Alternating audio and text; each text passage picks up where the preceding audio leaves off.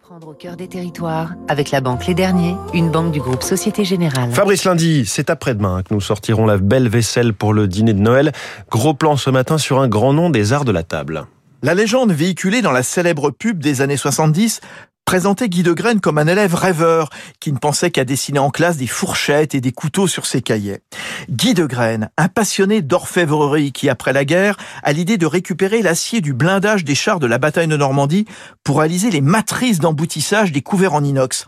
En 1948, la saga démarre. D'abord à Sourdeval dans la Manche, c'est là que les Terre-Neuvas achetaient leurs couteaux à poisson avant de partir pêcher, et ensuite Vire dans le Calvados.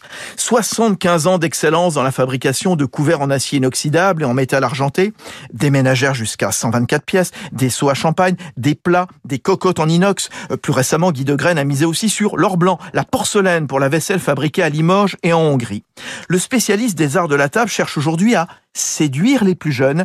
Géraldine Autier-Fayon, sa présidente. On fait des produits qui peuvent être très instagrammables et puis surtout on dépoussière tout cet art de vivre à la française. On n'est pas obligé de recevoir comme Marie-Antoinette. On commence par, euh, par recevoir euh, quatre amis avec un, un petit service qu'on va moduler, qu'on va construire aussi progressivement, dont on va peut-être se lasser, mais comme on peut faire du mix and match, on n'est pas coincé.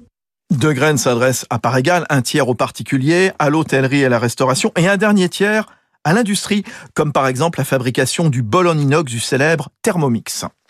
C'était Territoire d'excellence sur Radio Classique.